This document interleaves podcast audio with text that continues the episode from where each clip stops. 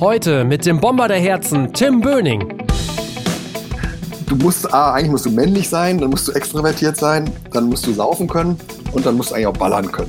Weil die letzten Deals werden dann um, um fünf wahrscheinlich auf dem Klo gemacht.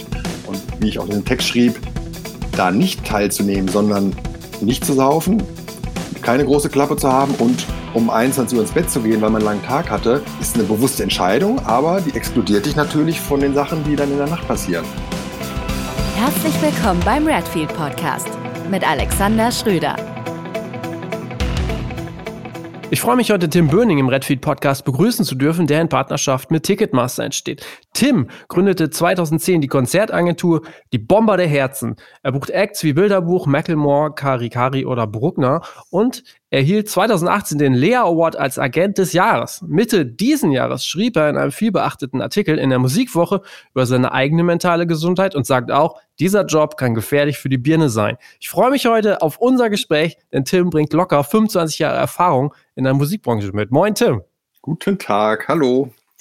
Du äh, stammst so richtig gebürtig aus Gütersloh, oder? Ganz genau. Wir äh, nah an dir dran, Gütersloh, Westfalen. Ja. Ähm, äh, Geburtsdatum sage ich nicht. Ich habe mir mein Geburtsdatum tätowieren lassen äh, mit 20 im Spring Break in Florida. Und ich glaube, jetzt ist es an der Zeit, dass man ähm, aus der 7 eine 8 macht. Ähm, insofern lässt es erahnen, wie alt ich bin. oh Gott, oh Gott. Äh, Hauptab Hauptarbeitgeber in Gütersloh sind Miele ähm, oder Bertelsmann. Ne? Du bist nichts davon geworden. Nee, nichts. Mein Bruder ist äh, bei Bertelsmann, meine Schwester ja. war da auch. Ich war ähm, äh, dann, ich bin geflüchtet schnell. Äh, ich bin auf Tour geflüchtet sofort, ja. ähm, bevor ich überhaupt irgendwas gelernt hatte. Genau. Das ist ein ganz guter Einstieg. Ich hatte nämlich dann überlegt, so Gütersloh, was verbinde ich mit Gütersloh? Welche Bands kennt man aus Gütersloh? Ne? Da bleibt dann auch irgendwie zumindest in meiner Erinnerung jetzt nicht viel übrig. Es gibt noch die Picture Books äh, und ähm, dem, wer, wer ein bisschen älter ist, so wie ich, der erkennt dann natürlich auch noch Thump mit Klaus Grabke. Mhm. Ähm, und das war, glaube ich, auch so dein erster Einstieg, nämlich als Tourmanager von Thump damals. Ganz genau. Ja, ich war äh, befreundet, mein bester Freund war der Steffen Steady, Produzent auch, später äh, Casper XOXO produziert. Der war Schlagzeuger in der äh, Band. Und ich habe mein Abi gemacht, dann war ich ein Jahr in Amerika, kam wieder und dann starten die durch. Bin ich das eigentlich mit dem Piepen? Nee, ne? Nee. Irgendwas piept. Ähm, genau. Dann äh, kam ich äh, wieder und dann ist diese Band durchgestartet, haben ihren Vertrag bei der EMI ja. äh, gesigned und ich war erst nur so Trottel mit auf Band, äh, auf Tour, der, der am besten saufen konnte und äh, habe mich dann quasi hochgedient zum Backliner. Äh, habe da aber alles falsch gemacht, weil ich zwei linke Hände habe und war dann irgendwann der Tourmanager und ähm, habe angefangen äh, halt äh, auf Tour zu gehen mit denen und dann kam das über Philipp Stürer, der damals bei der bei Bluestar war, da habe ich dann auch andere Acts gemacht. Ja. Und ähm, genau, habe dann ein Praktikum gemacht tatsächlich bei der modernen Welt in Stuttgart Mhm. Das war eine Classic Rock Agentur. Und dann war ich auf Tour mit Mitch Ure. Das war meine erste richtige Tour. Dancing ja. with Tears in My Eyes auf der Kieler Woche. Ja, ja, ja. ja. Genau, und, und habe äh, da relativ viel Klassik-Rock gemacht, Huey Lewis and the News und solche Sachen. Mhm. Ähm, und genau, und halt dann immer mehr auch populärmusikalische Sachen für, für äh, Philipp und Henning Ahrens damals.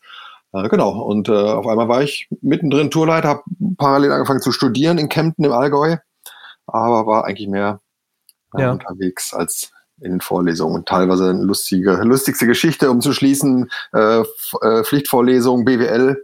Und ich war auf Tour mit Kylie Minogue, gesponsert von Mercedes. Und ich äh, bin mit der goldenen S-Klasse quasi vor den Vorlesungssaal mit quietschenden Reifen vor, vorgefahren, bin rausgestiegen, habe mir die zwei Stunden angehört und bin äh, ohne Schlaf die Nacht davor zurück in die Jahrhunderthalle nach Frankfurt.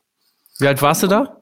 Das war 96, da war ich so 22, 23. Mhm. Genau. Ja. Haben dich äh, bestimmt viele andere Studentinnen und äh, Studenten mit großen Augen angeschaut. Ja, äh, ist ja die Krux unserer Branche eh, was ja auch später in meinem Artikel von neulich ja. nochmal zu, zu, zum Tragen Kommen kam. Kommen wir gleich noch zu, genau. Ja, äh, das war schon geil. Immer Kohle, immer, immer Karren. Äh, aber auf der anderen Seite halt auch dann immer in Bussen schlafen und äh, immer Blödsinn futtern und viel zu viel Bier trinken. Ähm, genau, zum Glück keine Drogen, aber geraucht wie ein Schlot. Und genau, ich war immer Towel-Tim, weil ich äh, morgens immer aus dem Bus kam, aussah wie zerschrotet und ein Handtuch um den Kopf hatte, weil ich äh, mhm. äh, sehr engagierter Tourleiter war, äh, genau, und ein sehr leichtes äh, Sch äh, Schweißbrücke. Äh, genau. Ich, immer das, ich war, da, da war ich mit Muse auf Tour und dann kam der Produktionsleiter rein und sagt, ah, you told him, I heard a lot about you.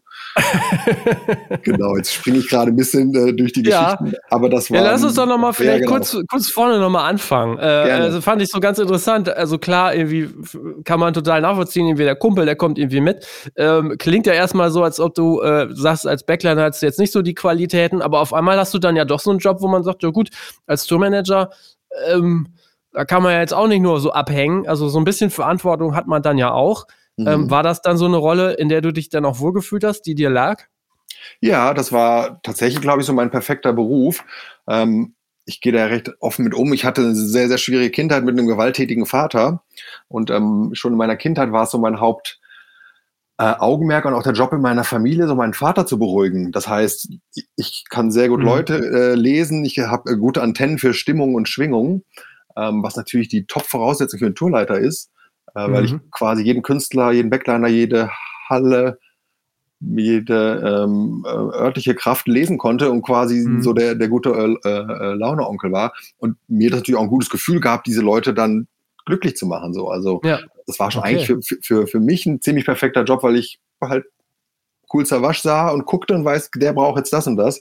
Ähm, genau, also wenn ich glaube ich was wirklich sehr gut konnte äh, in meinem Leben als Tourleiter sein, ergo Bedürfnisse von anderen Menschen ähm, äh, erkennen und darauf eingehen und sie lösen, genau. Mhm, auch wenn der Hintergrund natürlich nicht schön ist, aber an sich ist es eine sehr schöne Eigenschaft. Ist sehr schön, aber ist auch sehr, sehr anstrengend tatsächlich. Ja. Ähm, das ja nicht A auf Tour, du hast eine Woche die Metalband aus Finnland, die nächste Woche hast du die Blind Boys of Alabama, dann hast du Mitch Ure, dann hast du irgendeinen Rapper ähm, und dein Job ist ja halt immer, sich auf die Bedürfnisse, die Launen dieser Leute einstellen. Ähm, mhm. Und ich habe das lange gar nicht gecheckt auch.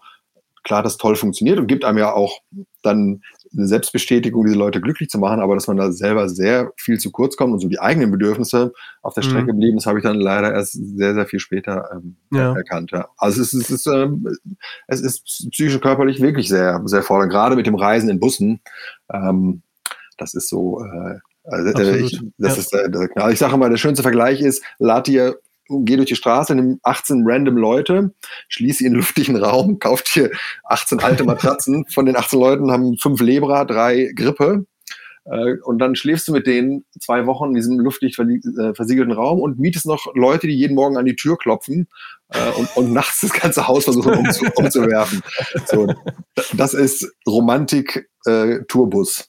Ja, stimmt. Okay.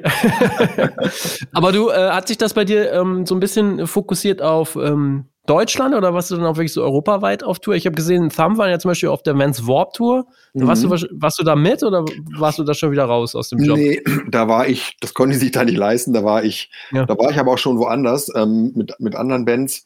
Ich war hauptsächlich Deutschland, Österreich, Schweiz, mhm. habe Lady Gaga zum Beispiel mal gemacht, war ganz lustig rief äh, ein Produktionsleiter mich an, den ich kannte, hey, can you come to Munich? Uh, our production manager got fired. Und wir brauchen oh. noch einen Backliner. Und dann habe ich Henrik von den Beatsteaks angerufen und gesagt, ja. ey, hast du Bock auf einen coolen Job? Ja, und dann sind wir nach München geflogen und waren Backliner und äh, Production Manager von Lady Gaga. Genau. Solche da Sachen warst du wieder Backliner? Da, äh, nee, ich war Production Manager. Oh Henrik so. war Backliner. Nee, nee, na, oh. das, das, das wäre nicht passiert. Genau. Und ich habe ja. ähm, klar international. Ich war dann mit Spice, so eine Band, war ich mal in Singapur, ähm, in Japan war ich mal, aber ähm, nee, das äh, wollte ich auch nicht. Aber weil ich Flugangst habe, ähm, keinen Bock drauf hatte und da ist es ja noch nerviger. Du bist dann in Tokio, kommst morgens in die Halle, äh, gehst abends raus, fällst ins Hotel, hast nichts davon gesehen. Also es ist ja, mhm.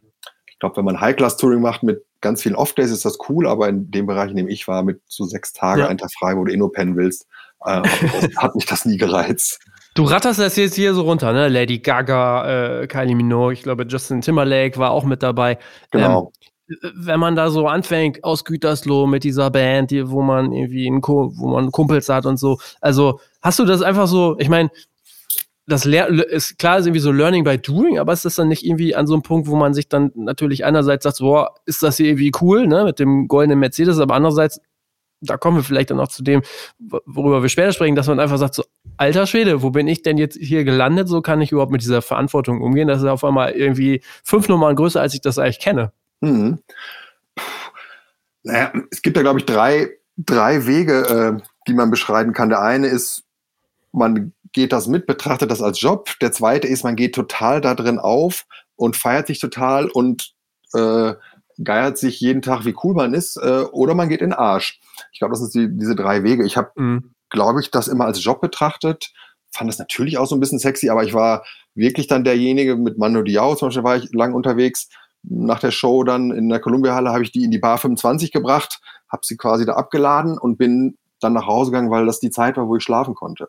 Mhm. Ähm, das heißt, ich bin diesen hedonistischen Weg damals so nicht mitgegangen, natürlich viel zu viel getrunken, viel zu viel geraucht, aber war jetzt nicht einer, der dann noch an vorderster Front mit dabei war mhm. ähm, und konnte das eigentlich schon so als Job sehen und damals auch schon so meine Erschöpfung wahrnehmen.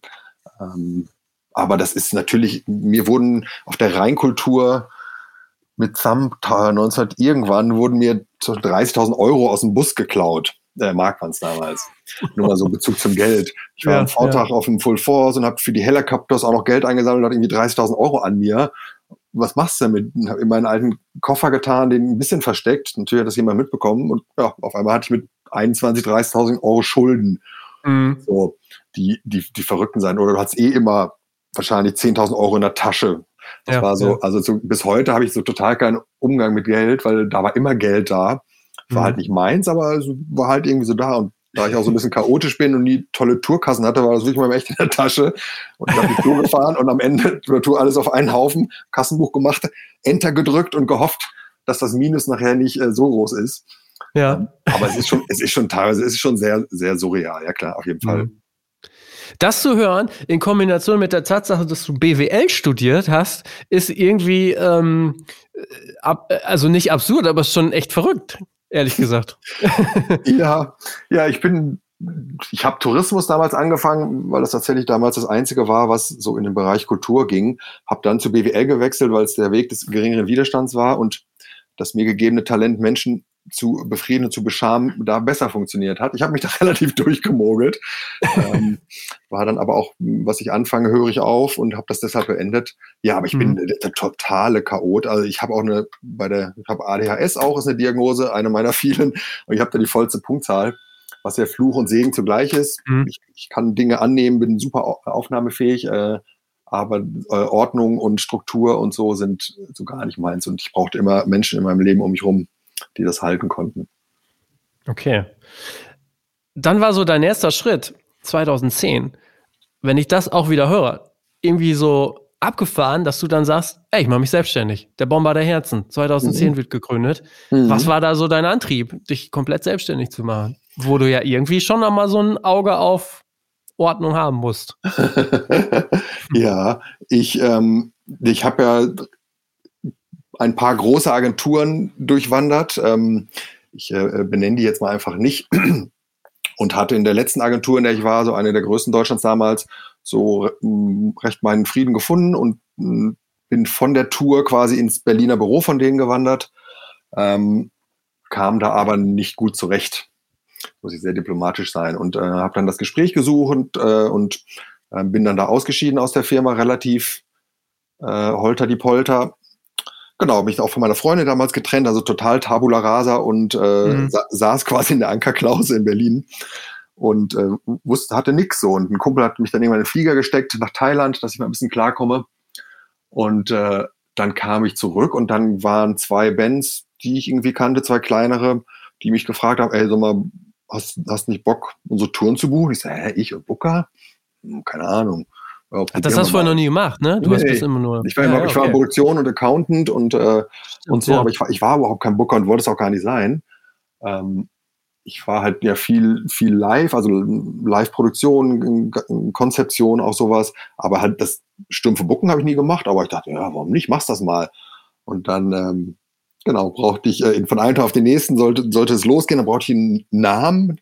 Dann der Bomber der Herzens war mein alter Fußballname aus dem Studium in, An in Anlehnung an ja. Gerd Müller. Ja. Ähm, genau, und dann brauchte ich ein Logo und dann habe ich äh, ganz lustig wegen so einer Logo-Plattform wie für 100 Euro dieses Logo machen lassen, was dann noch verfeinert wurde. Ja, auf einmal gab es der Bomber der Herzen mit dem komischen. Namen. und dann auch die ersten Touren und dann ging das relativ schnell, so innerhalb eines Jahres, ähm, dass wir uns da so einen Künstlerstamm äh, aufgebaut haben, genau. Also dafür, dass du quasi keine Erfahrung im Booking hattest, das Tourgeschäft aber an sich schon gut kanntest, ging das dann ja wirklich rasant, ne? Ja, aber ich, ich sage bis heute, ich habe auch keine Ahnung von Musik groß. Also mhm. Machine von Bilderbuch konnte ich hören, dass das ein Überhit ist, aber sonst höre ich, höre ich 80s und äh, meine Lieblingsband ist Fleetwood Mac. Ähm, ja. Bra brauchst, glaube ich, auch gar nicht. Also dieses A&R-Ring ist, glaube ich, überbewertet.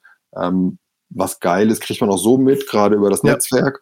Und am Ende kann ich gut quatschen, kann meine Begeisterung gut authentisch transportieren. Ähm, und das hat es dann gebraucht, so genau. Und äh, wir haben auch wirklich die ersten Jahre auch nie gepitcht oder so, sondern alle Bands, die da waren, kamen zu uns. Mhm. Ähm, und wir haben uns auch wirklich so Pitches verwehrt und dann haben nur die ähm, Bands angenommen, quasi, die, die mit uns arbeiten wollen. Das war eigentlich recht, äh, recht entspannt, genau. Ja, klingt so, ja. Und äh, was war so die erste richtig große Nummer, die ihr dann hattet? Ja, wir haben ja so ein bisschen in Deutschrap uns damals schon probiert. Mhm. Ähm, dann kam die Atzen, war dann so eine große Band, ganz äh, mhm. äh, lustig, äh, auch mit so Mallorca-Bookings. Ähm, genau. Und äh, äh, da ich so viel Deutschrap getourt hatte auch und dann kam äh, mein Kollege Ilke Ulusoy relativ schnell dazu, also Laura Eisenstecken und ich, äh, wir kannten uns damals noch aus der großen Agentur, die wir verließen, mhm. haben quasi zusammen in der Bomber der Herzen gegründet und äh, Ilke kam relativ schnell dazu. Der war vorher bei Landstreicher, so aus dem Kollegeumfeld. Und der war dann quasi unsere Hip-Hop-Abteilung und ich konnte das loswerden. Genau, und so ja. mein erster großer Eck war dann OK Kid, glaube ich, was heißt groß, größerer. Ähm, dem ich eigentlich eine tolle Erfolgsgeschichte geschrieben habe. Jetzt nicht ganz bis in die Arenen, aber stetig aufbauend. Ähm, und dann kam Macklemore ja zu uns aus komischen Gründen. Okay. Also, ja, der Ilke ist halt, ja. hat, hat ein super, das, was ich nicht habe, hat der ein super Gespür. Und äh, genau, der hat quasi Macklemore gefunden, wo der noch keiner kannte. Und ich hatte eine ganz, ja. ganz gute Ansprache beim Agenten und konnte so unsere Story, äh, wir haben das Ohr auf der Straße, die kleinen Wilden, aber ich mit meinem Big Promoting äh, Background, wir, wir vereinen beides. Und wir hatten also in der Zeit eine sehr gute Ansprache und waren so kurz mal so die heißeste neue Agentur. Ja. So, mhm. so die, die Kleinen, die auch groß können. Ähm, genau, und, und, dann haben wir Macklemore bekommen und haben die erste Show im Postbahnhof hier gemacht, ähm, der uns ja bis heute auch treu bleibt, auch über alle Arenen. Genau, und dann kamen munter Acts dazu. Ähm, äh, genau, dann Bilderbuch war so der nächste Schritt für mich.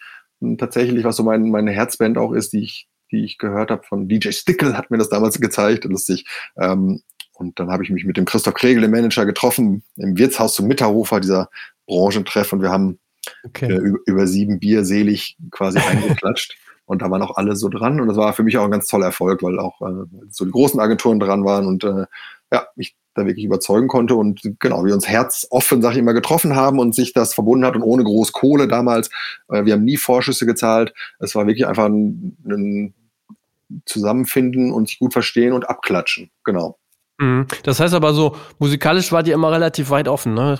Ja, ja. keine Nazi-Bands, äh, äh, war wichtig, genau. Ähm, halt sehr raplastig auch, mit mhm. dem Versuch aber auch, was natürlich nicht immer klappt, so nicht so ganz schlimme Sachen zu machen, was heißt schlimm, aber polarisierende Sachen, uns auch gegen zwei Acts zum Beispiel entschieden, die heute riesig sind, die wir eben nicht mhm. machen wollten, weil, weil wir keine Lust haben auf, auf Stress wirklich. Aus ja. dem Rap-Bereich. Aus dem Rap-Bereich, ja, aber generell auch. Also so anstrengende ja. Bands, ähm, ja, sagt man ja immer. Äh, mhm. mit, mit, guten Dingen Gutes schaffen ist unsere, äh, unsere Vorgabe. Klappt nicht ja. immer, aber wir, wir versuchen es. Also der Bomber der Herzen tatsächlich auch, auch mit dem Logo, mit den drei Herzen, war tatsächlich unser Gegenentwurf gegen das höher, schneller, weiter, mehr Kohle, mhm. bling, bling, was damals so anfing. So, und mein, mein Sache auch, ich definiere eine, eine Bandbeziehung wie eine Liebesbeziehung. So, man klatscht ab, äh, man arbeitet zusammen, ähm, wir hatten auch nie Verträge. Äh, und wenn einer sich schlecht behandelt fühlt oder eine, dann soll das gesagt werden, dann versucht man das abzustellen und wenn das immer noch nicht funktioniert, dann trennt man sich. Ähm, und genau dieser Ansatz hat, glaube ich, ganz toll geklappt, weil viele Menschen auch gar keinen Bock hatten auf Grill Royal, äh, Porsche, Vorschuss, ole ole. Das war eine mhm. gute Zeit. Ist jetzt, glaube ich, wieder ein bisschen anders, aber da war das ein, ja. ein, ein, gutes Momentum. Also klingt dann aber auch so, dass es ein gutes Momentum war, um, um das eben zu starten, ne? Also in einem quasi sehr professionellen Umfeld, auch dann mit ja, durchaus erfahrenen Leuten wahrscheinlich, oder zumindest äh, professionellen Leuten, mit dieser Einstellung so reinzugehen, die ja für euch dann wahrscheinlich auch sehr hilfreich war.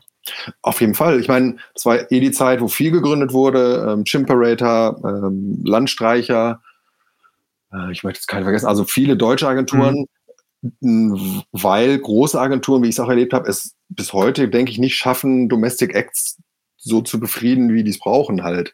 Äh, die haben ihren Agenten, der ruft einmal die Woche an und die schaffen das gar nicht mit der Liebe und Akribie, die eine deutsche Band so glücklich zu machen. Das, das konnten mhm. wir dann halt damals sehr gut. Ja. Ähm, mit viel, ähm, ganz viel Liebe zum Detail, mit süßen Tourgeschenken, mit Tischtennisturnieren auf Tour. Also dieses, dieses Fünkchen extra, wo wir die Kapazitäten hatten, halt dann auch nicht so viel verdient haben. Mit fairen Deals natürlich auch, ähm, ohne äh, abziehen. Ähm, das kam sehr gut an in der Zeit genau, es war, war, war eine spannende, spannende Zeit. Das glaube ich auf jeden Fall.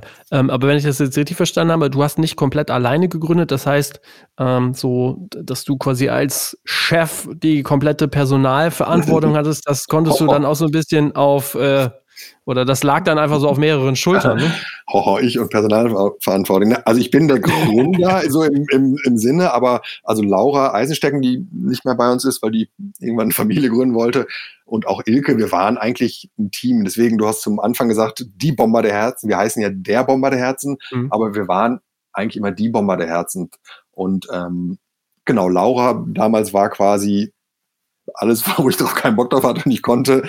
Äh, äh, böse sein, äh, Buchhaltung, Struktur, Ansagen machen, das war Laura. Also die, das war schon wirklich so ein Segen. Ohne die ähm, äh, hätte ich nicht funktionieren können. Genau, aber wir waren, mhm. wir waren zu, zu dritt. War manchmal, weil ich so ein bisschen ja. der, der charismatische, äh, polarisierende Knallkopf vorne dran war. Aber nee, wir waren, wir sind die Bomber mhm. der Herzen gewesen. Okay.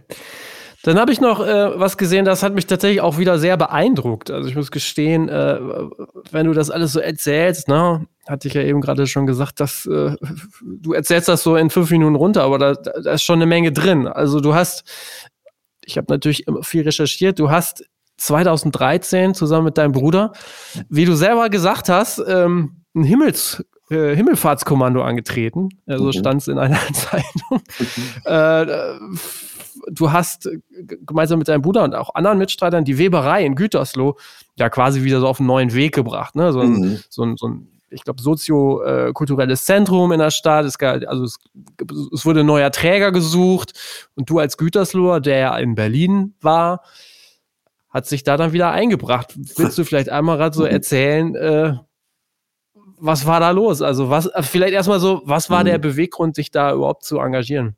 Hm, spannend, habe ich lange nicht dran gedacht. Ist auch ein, eigentlich ein trauriges äh, Kapitel, weil ich mit meinem Bruder seitdem ein bisschen so über Knie liege.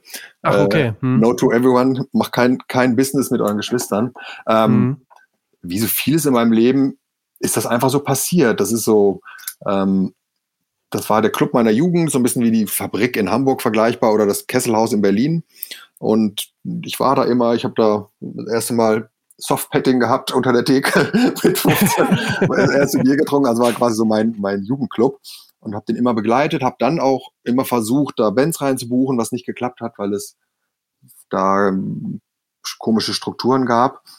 Ähm, und dann sind die pleite gegangen und es gab eine Ausschreibung. So, und ich habe mit meinem Bruder eigentlich gar nicht so einen guten Draht gehabt. Der war bei Bertelsmann, so ein Top-Manager, so Assistent von Middelhoff und so voll der, der, der Businessman. Und der schrieb mir das und dann haben wir irgendwie überlegt, ja, machen wir mal, können wir uns ja mal bewerben.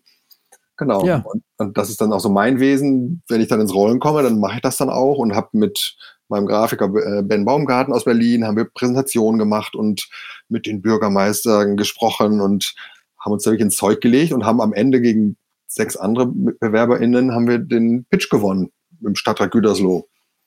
Und das war 2013 und auf einmal stand ich da im Dezember, hatte eine prosperierende Firma in Berlin und hatte äh, ein Restaurant mit 150 Sitzplätzen, einen Saal äh, ja. mit, mit 1000 Leuten, ähm, ein soziokulturelles Zentrum mit 18 Angestellten und am 1. Januar ging es los. Genau.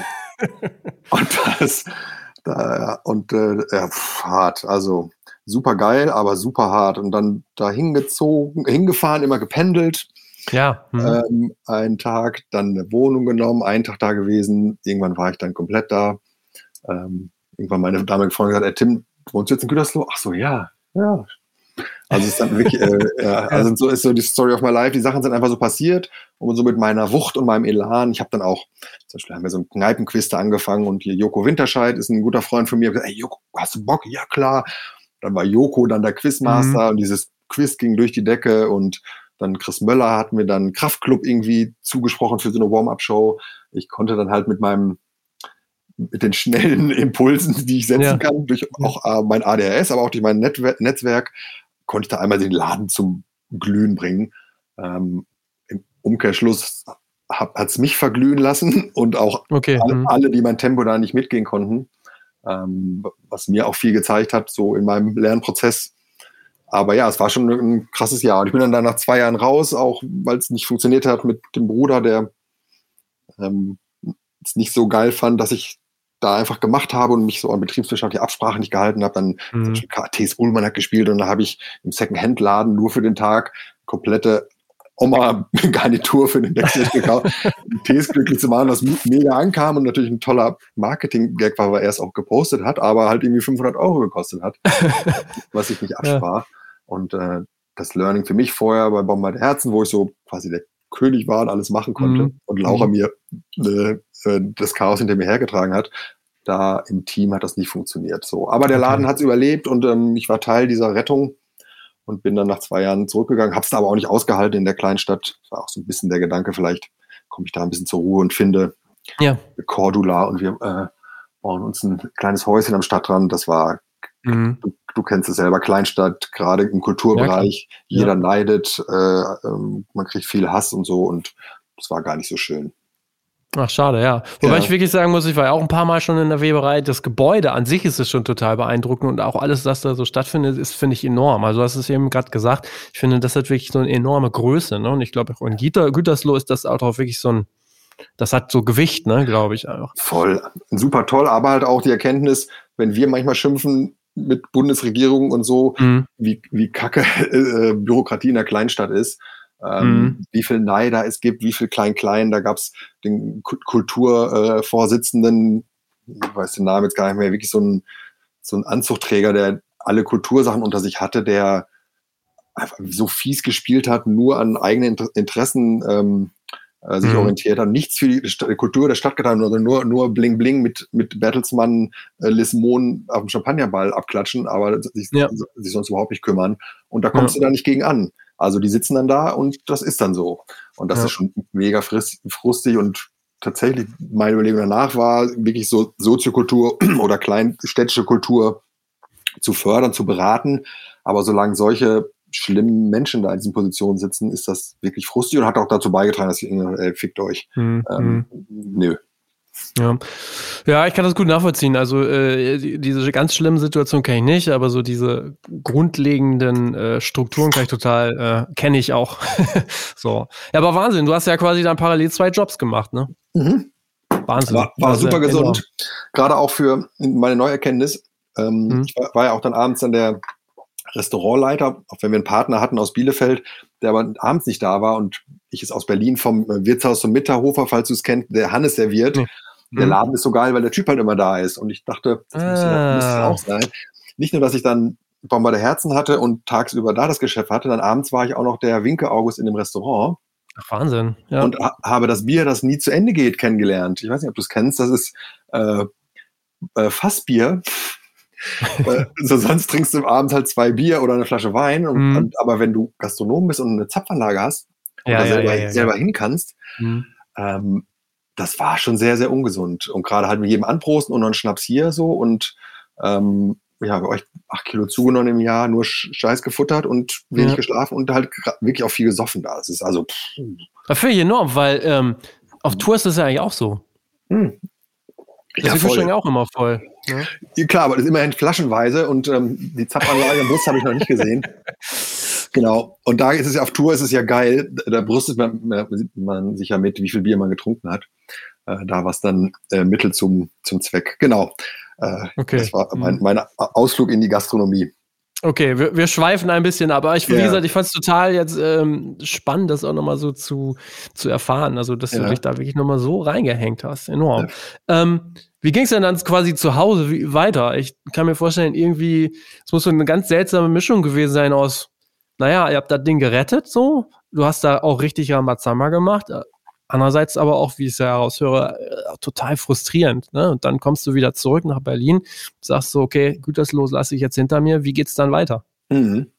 Ja, es, damals habe ich das noch nicht gesehen, wenn man so im, im Rage, nee, im Wuchtmodus ist, war, war natürlich da viel abzuarbeiten und abzuwickeln auch. Ähm, mein Team war, glaube ich, happy, dass ich wieder da bin. Also gerade Ilke und Laura, die halt in dem Jahr dann doppelt arbeiten mussten. Ähm, ähm, ohne groß zu mucken. Also da, das war, glaube ich, super so für uns, uns Bomber nochmal, dass wir da zusammen, zusammengerutscht sind. Genau, und ging ja dann auch, weil das Ilke halt auch immer mehr coole Acts an den Start bekommen hat. Ähm, halt ja, die Drunken Masters, ihr von Anfang an, aber auch die so Rinnen dann irgendwann und äh, SSIO, äh, 257ers, ähm, Genau, also der hat ja wirklich einen, einen tollen Riecher und tollen Artiststamm gehabt. Und äh, das switcht dann immer so tatsächlich, vielleicht war das auch der Zeitpunkt, dass quasi immer mehr, mehr Sachen machte. Und ähm, genau, wir aber alle, auch unser Modell damals, ähm, wir haben nicht auf Kostenstellen gearbeitet, sondern es ging quasi alles in einen Topf. Ähm, die Laura und Ilke sind dann auch beteiligt worden quasi und wir haben das war sehr schön zum Arbeiten, nicht wie bei anderen Firmen, uh, kann ich mir den Bleistift leisten oder fahre ich äh, ins Hyatt jetzt oder ins, ins Motel One, sondern wir haben uns gegönnt. Weil wir, hatten, haben alle mit so Ihr habt euch den Bleistift gegönnt. Den Bleistift gegönnt. Wir haben es einmal ja. so gemacht und das war super sorgenfrei eigentlich, genau, weil es eben nicht auf Kostenstellen ging und am Ende vom Boni runterging, sondern da alles eh in einen Topf rein und raus ging. Hat, war das total schön. Habe ich mhm. danach auch erst erlebt, äh, wo es nicht mehr so war, wie, wie angenehm das Arbeiten ist, wenn, wenn man da ähm, so finanziell frei ist, weil es uns natürlich auch gut ging. Mhm. Ja. Aber ja. Es, ja. Ein bisschen, hippie, ein bisschen hippie waren wir tatsächlich, ja. Haben wir irgendwie zwei Buchhalterinnen zerschlissen ja. äh, oh. und sind dann halt relativ stark gewachsen. Das war so die, mhm. ich glaube, die Mittelstandsschere heißt das. Also Umsatz, gerade durch Macklemore und Ilkes äh, tolle neue Acts, Umsatz ging immer weiter hoch, Volumen der Arbeit wurde höher, wir wurden aber nicht mehr und konnten es natürlich mhm. auch nicht besser. Ähm, und das war tatsächlich dann so ein Punkt, wo es schwierig wurde, auch tatsächlich. Ja. Ja, ja das genau. verstehe ich. Wie habt, wie, ähm, das, das, das kenne ich gut. Ähm, wie habt ihr das denn gelöst? Naja, wir haben es aus eigener Kraft immer probiert. Ähm, mit Systemen ähm, Gerade so Sachen, tatsächlich früher kommt eine Rechnung, schreib, bezahlst du, tust sie weg in Ordner. Da eine Rechnung kommt an, du nimmst in die Hand, du checkst sie auf Richtigkeit, du machst eine Kopie für die Bandabrechnung, dann ist die Rechnung sechsmal da. Wenn du da irgendwie nicht Regeln hast, wie das funktioniert, wer die Rechnung in die Hand nimmt, mhm. wer sie kopiert, welcher Stempel drauf kommt, das hatten wir halt nicht. Und dann lagen halt alle Rechnungen neunmal rum. Und hat einer die bezahlt? Nö. Also es war also jede zweite Rechnung wurde entweder nicht bezahlt oder doppelt. Und ähm, das ist tatsächlich so jetzt, heute geht es ein bisschen, aber es hat ganz lang, war natürlich mein Fehler auch, weil wir nie wen drin hatten, der es konnte. Ähm, wir haben so unsere eigenen Systeme gebastelt, mhm. ähm, die, mhm. die, ganz toll waren, ganz kurz waren, super direkt. Wir konnten alles sofort machen, aber ähm, hintenrum äh, hat es super viel äh, Reibung verursacht. Ähm, genau, und hat es auch ein bisschen dann den Frieden bei uns oder für mich auch so die Sorge hochgetrieben, dass dieser Spaß ein bisschen weg war, diese Sorge, pff, wir kommen einfach mhm. hinterher, wir sind die ganze Zeit im roten Bereich, ähm, finden auch keine guten Leute, die helfen, äh, gerade Buchhaltungs, ähm, Buchhaltungsbereich verdienen aber auch nicht genug, um irgendwie einen CFO reinzuholen. Ähm, genau, das war tatsächlich so eine Zeit, wo, wo uns das so ein bisschen über den Kopf gewachsen ist und dann auch so der Spaß ein bisschen flöten ging. Hm, aber trotzdem, um das nochmal so richtig einzuordnen, hattet ihr große Künstler, also äh, quasi auf der Basis des Kerngeschäfts, nämlich Leute auf Tour zu schicken, war es trotzdem alles cool, oder? Ja, mega. Also total mhm. erfolgreich. Ja. ja. also, also auch unsere Jahresabschlüsse waren immer toll, immer Gewinn gemacht. Ähm, na klar, aber das war dann wirklich so für mich ein Punkt, da war Macklemore in Hamburg in der Barclaycard Arena und es war irgendwie ein ganz hartes Jahr. Ich stand oben, Ilke war irgendwie nicht da, ich stand da alleine in der Loge mit irgendwie Freunden und Macklemore dankte uns. Thanks to Laura, Ilke und Tim. So, und ich habe mich ganz kurz gefreut und dann habe ich ganz große Sorge bekommen, so, oh scheiße, das muss jetzt auch noch alles abrechnen. Plus, morgen kommt Live Nation will den Act wegnehmen. Und diese Momente, mhm. diese Momente der Freude, des, des ähm, zusammen ein Projekt auf ein Projekt anstoßen, wurden halt immer weniger, weil A, wir wurden größer, die Konkurrenz wurde immer größer. Ich habe immer dieses Bild gezeichnet, wir sind reingegangen mit Ellenbogen unten und es fing immer mehr an, dass die Ellenbogen hochgingen. Ja, ja. Ähm, plus es auch Streits gab und so. Also es hat eine Wandlung genommen, die gar nicht so geil war und man das auf jeden Fall gar nicht mehr so genießen konnte. So, es ist ähm, sehr spannend für mich natürlich auch persönlich von damals. Ich war Tourleiter und war glaube ich ein sehr beliebter Tourleiter auch, weil ich quasi mit den örtlichen ja sehr gut konnte und quasi so der Gute der Agentur war, weil die da oben mit den Deals sind ja alle scheiße. Und dann mache ich den Rollenswitch und bin nicht mehr der coole Tourleiter, sondern bin auf einmal der Agent, der quasi dann in die, in die Rolle äh, schlüpft, über die die vorher mit mir geschimpft haben. Ja, okay. Das war eine mhm. ganz komische Emanzipation und ähm, ja, für mich auch, ich war dann auch doof und ich habe wirklich dann gemerkt, wie bei mir auch die Ellenbogen hochgehen und ähm, mhm. der, der liebe Bomber, der ich immer war, ist auch echt viele Leute ähm, ähm, mir gesagt haben, pff, Alter, du bist, bist ein ganz schönes Arsch so. Ähm, Echt? Ja, ja, ich habe neulich noch mit der, mit der Freundin äh, Vera von der Sony drüber gesprochen, wie, wie, how to not to become an asshole in this business. Mhm. Ähm, aber gerade durch die Überforderung und den Druck und so weiter auch, ähm, muss, muss man nicht, wird man doof. Punkt. Mhm. Und das war dann auch eine Erkenntnis, die, die ich nicht zwingend wollte, genau. Das heißt, ja. ja man kriegt es dann gar nicht so mit, äh, aber gerade dieses so, Wir gegen den Rest der Welt sofort äh, sich angegriffen fühlen, zurückschießen, ähm, das hat immer, immer mehr Überhand genommen, genau. Und ähm, mhm. war dann auch am Ende einer der Gründe mit, warum wir gesagt haben, wir müssen vielleicht auch mal neue Wege gehen. Mhm. Okay. Vielleicht nochmal kurzer Einschub, weil ich das auch durchaus wichtig finde, um auch nochmal, es ist auch sicherlich eine große Anerkennung für das, was ihr bis dato oder was ihr geleistet habt, nämlich diese, diesen Award, diesen Lea Award, Agent mhm. des Jahres 2018. Für uh. dich ja. Na, vor allen Dingen. Ja, ja, okay, mich, ja. Es war mein Award, aber für, für uns, ja. Ja, okay. Aber ähm, was, was bedeutet das so dann auch so für dich in diesem Jahr? Mhm. Es ist eine sehr ambivalente ähm, Sache für mich. Auch so ein Scheidepunkt. Ich war mit Laura und Ilke in der Veranstaltung. Mir ging es da psychisch schon nicht so gut, weil ich so in so einem Burnout war. Mhm. Das erste Mal. Ähm, und war dann in dieser Halle mit all diesen Leuten. Ich, ich habe mir tierisch eingesoffen. Äh, äh, äh, dann kam Essen, ich habe Gulasch gegessen und dann kam, kam dieser Award. Ich war, ich war mega aufgeregt. Und zwei spannende Sachen trafen da äh, auf mich rein. Ähm, A, habe ich mich total unwohl gefühlt, da mhm. so exponiert zu sein. Ähm, es hat mir gar nichts gebracht für, dass ich mich danach gut gefühlt habe. Und das Zweite, was super spannend war, dass super viele Leute zu mir ankamen und meinten, die mich nicht persönlich kannten oder nur so knapp, weil meine Rede, glaube ich, ganz sympathisch und sehr aufgeregt war, und zu mir kamen und sagten, ey Tim, ich wollte mal sagen, ey, ich dachte, ey, du bist ein Arschloch, wie du immer mailst und so, aber du bist echt ein cooler Typ, so vielen Dank.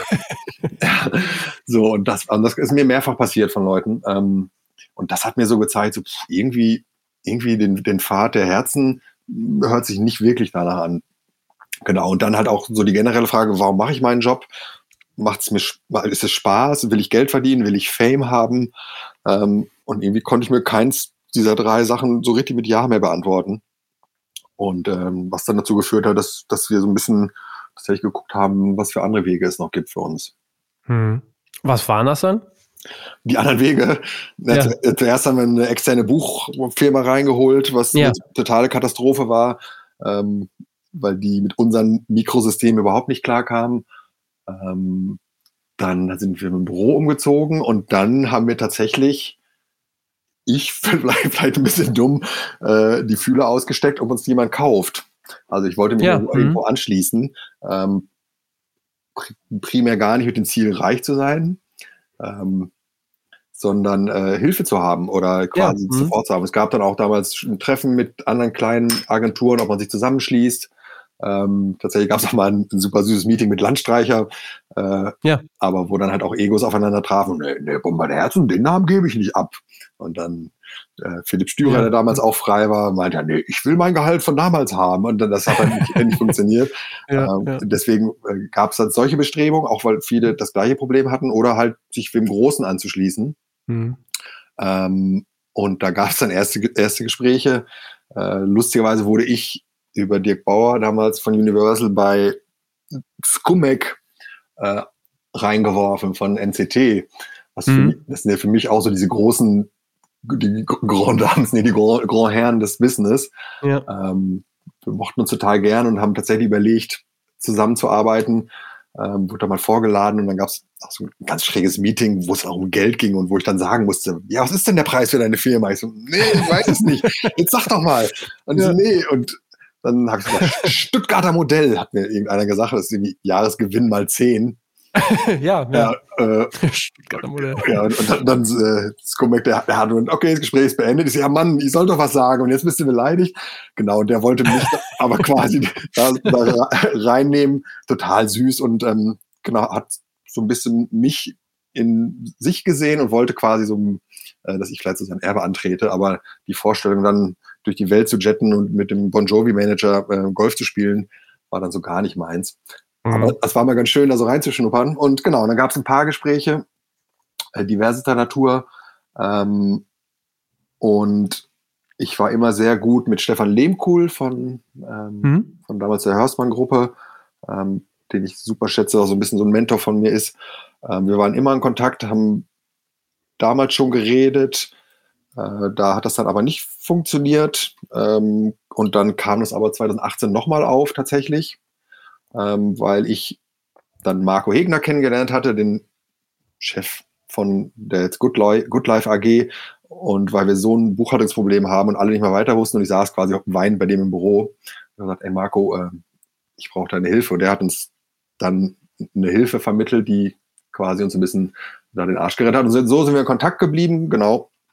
Und ähm, ja, haben uns dann da 2018 zumindest mit ein paar Anteilen äh, ja. angeschlossen, genau. Ja. Ähm, ja, mit, mit Dieter Semmelmann hatte ich auch gesprochen, das war auch ganz cool. Also so eine völlig ja. andere Idee, was auch super spannend war, auch ein ganz toller Typ. Äh, ja, für mich war das dann mal, weil wir es immer noch so klein sehen und sahen, ich durfte einmal mit den Großen schmusen.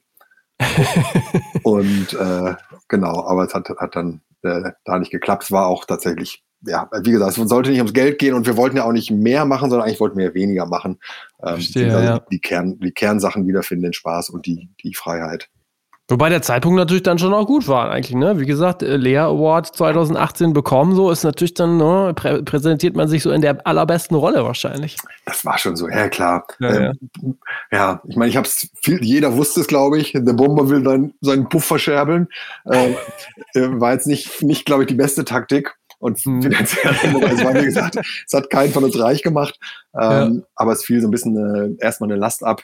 Mhm. Genau. Und für mich war auch, weil ich sagte schon, meine Psyche war nicht immer so gut. Ja. Dieses Geschäftsführer sein. Und ich habe tatsächlich nie in die Bücher geguckt. Äh, Laura hat das immer gemacht. Die hat dann auch netterweise mein privates Konto gemacht. Ich habe immer die Hand bei meinem Privatkonto vor dem Saldo gehalten. So mhm. Geld war für mich immer wie, wie Zahnarzt. Ich äh, ja. habe da ein ganz schlechtes ähm, Gefühl. Und wie gesagt, ich habe nie in diese, die Bücher geguckt, sondern unser Steuerberater und Laura haben das so gemacht, aber diese Vorstellung, ich hafte für was, was ich nicht verstehe, nicht greifen kann, hat so eine relativ diffuse Angst in mir festgesetzt. Ähm, genau, und der Tag, wo ich das nicht mehr hatte, war für mich super, super befreiend. Okay, genau. Ja. Wahnsinn, ja. Wahnsinn. Wir haben jetzt immer wieder auch über Psyche äh, gesprochen, auch deine. Und ich hatte es eingangs schon gesagt, ähm, wir hatten ja vorher dann auch kurz mal äh, Kontakt und genau. dann hatten wir in der Musik oder konnte man in der Musikwoche lesen, du hast dich dann auch wirklich dann hingesetzt und mal so einen Beitrag geschrieben, der für, für mein Dafürhalten, also einerseits war der sehr offen, aber ich glaube, der hat auch extrem viel Aufmerksamkeit bekommen in der mhm. Musikwoche und du sicherlich auch. Ähm, wie waren denn dann deine Reaktionen drauf? Ja. Äh, also die Reaktion, die du bekommen hast. Ja, ja, spannend. Genau, wir hatten damals Kontakt, weil ich hatte so den urgent Need, das zu platzieren. Ich weiß gar nicht, was mich da so trieb. Und wir hat, ich hatte dir ja. das ja vorgeschlagen. Ähm, du warst, glaube ich, noch ein bisschen verhalten und dann war Holger Jan Schmidt ja, ja. da, der auf jeden Fall der bessere Experte ist. Und ich habe dann tatsächlich die Musikwoche, das war meine Idee, also ich habe denen das vorgeschlagen. Ähm, und äh, das kam, wurde sehr gut angenommen und auch das Panel dann auf dem Reeperbahn Festival habe ich quasi da aktiv beim über Björn gesagt, ey Leute, lasst das doch mal machen, weil ich ähm, dann nach dem Erscheinen des Artikels, erst wollte ich mir, ich wollte das rausrotzen, quasi mich verpissen, so meinen Hut nehmen äh, und sagen, ich bin raus.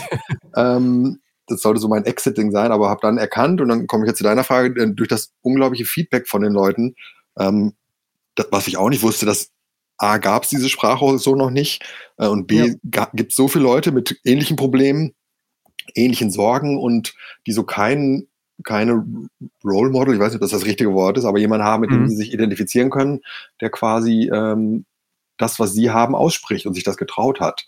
Und da habe ich gemerkt, so, pfuh, ich kann jetzt nicht abhauen, ich muss da jetzt, jetzt muss ich da auch durch. Ähm, und habe dann dieses Panel gemacht und habe alle äh, Mails beantwortet, bin mit Leuten ins, ins Gespräch gegangen, hatte kurz da mal mit Alex Sienliebel von den Donuts, der Freund von mir, ist die Idee, ey, voll geil, ich mache da jetzt ein Business raus. Und da sagt ja. Alex, nein, Tim, machst du nicht. Und dann meinte auch, ja, ja weise. Weise. Ja. Ich schon wieder sofort, uh, ähm, genau, und mach das, macht natürlich kein Business raus, aber lege jetzt tatsächlich, wie ich, wie ich, ob ich das mhm. weitergebe, jetzt auch in diesen Gesprächen und halt auch wirklich mit dem Feedback war, A, hat es ganz vielen Leuten geholfen, B, hat es mir total viel geholfen, weil, ja. wie ich auch sagte, so ein bisschen war, glaube ich, meine Absicht, auch mich zu erklären, zu sagen, was war ähm, und zu sagen, warum ich manchmal auch so war, warum ich so eine kurze Lunte hatte, hoho, ähm, und äh, schnell auf die, auf die, auf die Palme ging, äh, ja. also warum ich so ungeduldig war. Ähm, das wollte ich so ein bisschen erklären, wollte aber wirklich auch mal sagen, äh, Leute, so ist es. Genau, und es ist halt nicht geil, das war mein Punkt, weil ich es wieder auf irgendwelchen Partys, Aftershow-Sachen ähm, einfach willenlos Leute sich betrinken und zuballern hab gesehen und alles total cool fanden und einfach so ein bisschen die Awareness zu machen, ey, es ist nicht so cool, wie es ist. Es kann sehr cool sein, es gehört dazu, aber es ist nicht cool. Genau. Mhm. Und ähm, das war dann in der Welt und ja, jetzt, jetzt äh, bin ich quasi der, ich wollte schon mein LinkedIn-Profil ändern. Äh, also, Mental Health äh, Role Model, nee, irgendwie sowas. Aber es ist eine ja. Rolle, die na natürlich auch wieder mir ein bisschen Angst macht. Dieses sich total exponieren ist nicht zwingend meine Rolle, mhm. ähm, gerade weil es ja auch super persönlich ist. Ähm, aber öffnet mir ganz, ganz viele Türen. Also A, Leute, die sich gemeldet haben, was sehr versöhnlich war. So zum Beispiel meine Ex-Freundin von mir, die ich nicht sehr gut behandelte damals, ähm, äh, die mir schrieb so, hey, du bist immer noch ein Arsch, aber danke für die Worte. Ich kann auf jeden Fall fühlen, aus welcher Intention das für dich kam. So. Mhm. Ähm, genau. Okay. Ja. Genau, das ist ja irre, was das dann so macht. Das kann ich total nachvollziehen, dass man dann sagt, so, äh, das musste jetzt mal raus. Ähm, und ähm, also total spannend. Ne? Ich hatte es ja eben schon gesagt, wenn man sich jetzt so nur auf dem Blatt Papier diese berufliche Laufbahn vor dir anschaut, könnte man ja meinen, so, es soll jetzt total geil, ey, geht nur ab. Mhm. und wenn man dann aber äh, genau dann sieht, so, ey Leute, das hast du ja so auch geschrieben, ne? Ey, ja, es, es war irgendwie vielleicht auf den ersten Blick ganz cool, Rock'n'Roll und äh, Sex, Drugs, äh, Rock'n'Roll so, aber irgendwie ist es ja auch irgendwie nur ein Job und macht euch alle nicht kaputt. Mhm. Ähm, das ist schon, schon eine Ansage, ne? Voll. Und fängt er jetzt wirklich gerade an und ich denke, da kann ich dann doch stolz drauf sein und da bin ich mehr stolz, glaube ich, drauf als auf alles andere, dass man das so ein bisschen adressiert und darüber sprechen kann. Und ähm, so, ich habe neulich mit einer Freundin gesprochen, auch so, was möchte ich im Leben? Und ich glaube, ich habe Bock wirklich auf herzoffene Begegnungen mit Menschen. Punkt. So. Und ich glaube, diese Begegnung, die herzoffen sein kann, die kannst du nur schaffen, wenn du in einer authentischen Version dein, ne, deiner Gegenüber trittst. Das heißt, wenn du eine Rolle einspielst, wenn du drauf bist, wenn du in, on Rage bist, irgendwas, wirst du nie eine Person in deinem authentischen Zustand treffen und dann ist es total verfälscht. So, und äh, das habe ich dadurch jetzt gemerkt, durch das totale Runterlassen meiner, meiner Hosen verbal, treffe ich auf Menschen total herzoffen und es ist, äh, es macht super viel Spaß, so zu reden und nicht, nicht yo, yo, yo, Bro, sondern ey, wie geht's dir? So, Mhm. Kann man auch ein bisschen persiflieren. Und wie bist du heute hier? Und was macht das jetzt mit dir, was ich gerade gesagt habe? Nee, aber äh, es, es, es, macht mir auf jeden Fall mehr Spaß, mit, mit, mit Menschen zu sein. So. Und, ähm, mhm. genau. Aber wie stellt sich das denn jetzt so im Musikbusiness dann am Ende dar? Das ist ja auch eine Frage, die zum Beispiel ich mir ja auch immer wieder stelle. Ne? Also einerseits irgendwie so, sag ich mal, nett und offen zu sein, kann man ja vielleicht nicht immer so durchziehen in so Musikbusiness. Du hast das selber gerade gesagt, Stichwort bei Macklemore und so. Ähm, ab kommt man nicht automatisch ab einer bestimmten Größenordnung in so einen Bereich, wo man äh, sich das vielleicht auch gar nicht groß erlauben kann? Meinst nett sein oder? Ja, man kann ja schon nett sein, aber ja. ich glaube, äh, du kommst ja um Konfrontation nicht äh, drumrum, so, ja. ne? Und da bringt es dir dann auch nicht viel zu sagen, du, ich verhandle nicht, ich sag das ganz offen und ehrlich, so ist das. Mhm. Ähm, ja, das ist dann so eine Frage. Mhm. Ich, es ist mega schwierig. Ich denke auch, es geht nicht, weil ich meine, jede Firma für sich kann das ja ändern und Verhaltensregeln aufstellen und Arbeitszeiten regulieren und Umgangston ähm, äh, einführen oder bei uns jetzt auch in der Good Life, dass wir Awareness-Stellen haben und eine ähm, Gleichstellungsbeauftragte halt so. Also das Setup wird geschaffen, aber vorgeben tut es halt immer noch die Band, der Agent, das Tempo, ja. der Markt und die Shows werden trotzdem immer noch Nacht sein. Das heißt, nimm Thema Macklemore-Agent, wenn ich dem sage, äh, du, äh, ich finde das echt nicht gut. Nee, wie, wie ist es immer? Du, ich nehme wahr, dass du gerade mich sehr doll anschreist. Das macht mit mir, äh, dass ich mich von dir distanziere und das macht in unserer Beziehung, dass ich nicht mehr mit dir arbeiten möchte. Das, ja, das ist so Therapie-Quatsch. So, so, so bringt man nicht Botschaften rüber. Das kannst du einmal machen. Morgen ist die Band bei, bei Live Nation. So. Mhm. Äh, das mhm. heißt, entweder spiele ich das Spiel mit so oder ich sage, ich mache es nicht. Und ähm, bei allen anderen Punkten auch, wenn du sagst, ich bin nur bis 18 Uhr erreichbar, der braucht um 21 Uhr eine Antwort, du gehst nicht ans Handy, natürlich ist die Band dann weg. So. Und das heißt, es ist wirklich ja so top-down. Sehr schön, wenn wir sagen, wir gehen nur bis sechs ans Telefon und wir sagen allen Leuten, die doof zu uns sind, unsere Meinung, sind wir halt die Bands los. Äh, und das habe ich auf diesem Panel ja auch gesagt. Eh, sich zu exponieren mit einem, mit einem psychischen Leiden und zu sagen, ich brauche meine Auszeit, hat auf jeden Fall nach wie vor Nachteile. Denn eine Band, ein Manager will eine konkrete Ansprechpartner haben und es ist ein People's Business, deswegen wird es sehr, sehr schwierig. Ähm, mhm. Ähm, genau, jetzt gibt es ja Überlegungen, um so einen Dachverband zu gründen. Die Sony hat, glaube ich, zum Beispiel so eine Hotline für alle KünstlerInnen ähm, bei, bei Notlagen, wo die sich melden können. Also es wird, es, es wird darüber gesprochen, aber ich glaube, es traut sich trotzdem keiner zu sagen, ah, by the way, ich bin 21, zweites Lehrjahr, ich äh, habe eine Depression und gehe jetzt mal drei Monate in, in, die, in die Klapse. Ja, ja, ja, wir, wir, natürlich sagen alle voll gut, mach das. Trotzdem bist du raus. Punkt. Mhm. So. Und ähm, mhm. ich, wie, man das ändern kann, man kann darüber sprechen und das ist der erste Punkt. Und ja, gucken. Absolut. Oder halt äh, tatsächlich auch sehen, dass die Branche dann für einen äh, nichts ist. Also wenn du, wenn du eine depressive Veranlagung ja, ja, genau. hast, ja. Ähm, oder, oder ein suchtaffin bist, ist vielleicht nicht die beste Idee, Tourmanager zu werden. Aber wer sagt mhm. dir das? Das ist halt das Ding. Mhm. Also, und das ist dann vielleicht auch der Punkt, wo, wo ich mich dann vielleicht sehe, denn vielleicht mache ich es mal, zu den Leuten zu gehen, zu sagen, es ist nicht so geil so. Und man kann nicht von einem 20-jährigen Praktikanten erwarten, der auf der ersten Aftershow-Party eingeladen ist, dass er das nicht geil findet. Und wenn ja, der Koks liegt und natürlich ballert er da mit und sagt sich nicht, oh, Kokain ist gefährlich, das mache ich nicht. Nee, mega, oh, nee, gestern geil. Mit, äh, ja. Und ja, das ist die dann die Verantwortung von uns Älteren vielleicht, jetzt nicht so oberlehrerhaft, aber so ein bisschen darauf hinzuweisen und die Verantwortung zu haben, ähm, dass da durchaus Gefahren lauern. Hm. Das hast du gerade gesagt, Reeperbahn Festival, du warst auf dem Panel. Ich hatte das auch, ähm, ich war leider nicht da, mhm. aber ich hatte gelesen, dass du ja auch gesagt äh, oder geschrieben hast dann, ey, ich haben nachher äh, total viele Leute angesprochen, auch vor allen Dingen, es waren sehr viele jüngere mhm. Menschen. Mhm. Ja, das fand ich auch nochmal ganz interessant, weil ähm, wir sind jetzt beide, ich glaube, das kann man sagen, Ü40. Mhm. Äh, also da gibt es mindestens eine Generation unter uns so. Wie nimmst du das denn wahr? Also haben die das alles schon extrem auf dem Schirm? Ist das denen total wichtig? Also sind die irgendwie äh, schon anders äh, unterwegs? Mhm.